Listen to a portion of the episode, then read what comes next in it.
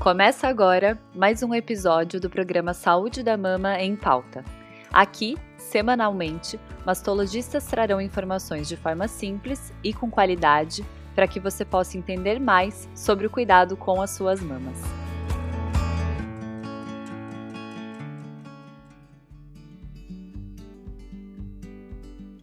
Olá, meu nome é Benedito Almeida, sou mastologista, membro da Sociedade Brasileira de Mastologia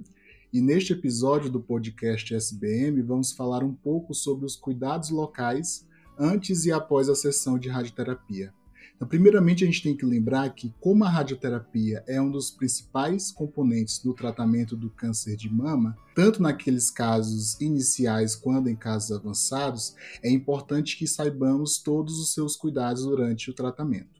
E assim como a cirurgia, a radioterapia é um tratamento considerado loco regional, atuando tanto no controle da doença na mama e na axila e em outras regiões quando indicadas, e geralmente acontece após o tratamento cirúrgico e quimioterápico. E por que os cuidados com a pele são importantes? Porque a radioterapia, como o nome já indica, utiliza uma radiação, no caso uma radiação ionizante, que causa dano do DNA das células tumorais. Só que, como a nossa pele é a primeira camada que é exposta a essa radiação, a radioterapia acaba sim podendo causar danos às células da pele e isso poder estimular processos inflamatórios. Além disso, reduz a capacidade de renovação da pele, que se torna mais fina, mais sensível e, consequentemente, mais suscetível a processos inflamatórios, que é o que nós chamamos de radiodermite que é um efeito colateral comum,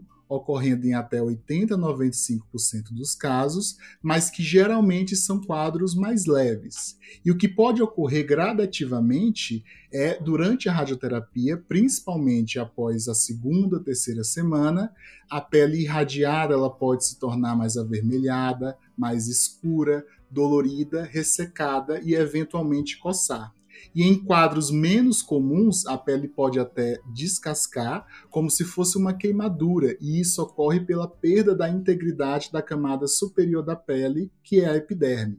Lembrando que esses efeitos mais graves estão relacionados tanto ao tipo de radioterapia quanto à dose, bem como a dados relacionados a paciente, como o tamanho das mamas, presença ou não de diabetes, obesidade e o tabagismo. Só para se ter uma ideia, as pacientes tabagistas têm um risco duas vezes maior de terem essas intercorrências. E o que, que a paciente pode então fazer para poder evitar esses efeitos? O primeiro passo é hidratar tanto uma hidratação de fora para dentro, através do uso de cremes e pomadas hidratantes, que pode ser utilizado após, entre e, mais recentemente, estudos têm mostrado a segurança até mesmo antes das sessões, uma vez que esses estudos mostram que pode ser sim uma atividade segura, não aumenta a dose na pele, desde que seja utilizada uma fina camada. Mas é essencial que a gente saiba que a paciente deve utilizar produtos que são indicados pela equipe médica e de enfermagem envolvidos no tratamento, uma vez que geralmente são produtos hipoalergênicos, não têm fragrância, têm um pH adequado para a pele e muitas vezes podem até ser manipulados com produtos naturais. E além disso, a hidratação de dentro para fora, ou seja, a paciente deve sim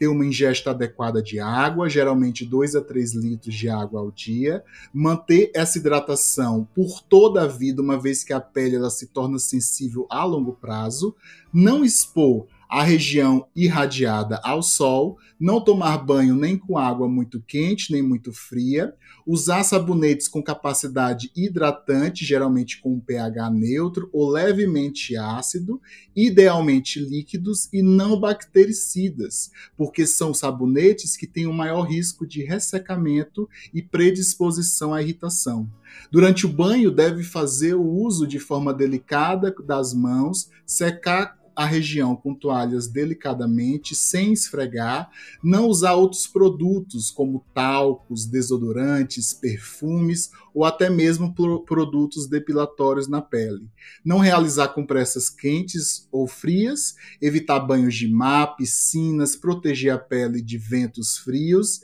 e evitar o uso de roupas muito apertadas, da preferência aquelas roupas mais folgadas, com tecido não sintético como algodão. E além disso, a longo prazo a paciente deve manter a hidratação e a proteção solar, porque essa pele ela pode se manter sensível por muitos anos após o término da, da radioterapia. Bom, Espero que essas orientações tenham sido úteis para todas as pacientes, familiares e interessados, como uma forma de manutenção não somente da qualidade da pele, mas também da qualidade de vida. Gostaria de agradecer a todos, um grande abraço.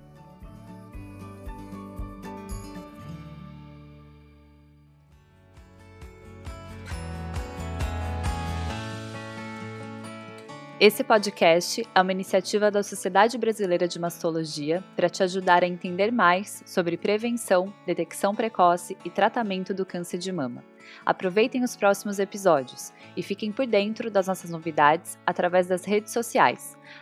SBMastologia no Instagram, Sociedade Brasileira de Mastologia no Facebook e também no nosso site, sbmastologia.com.br.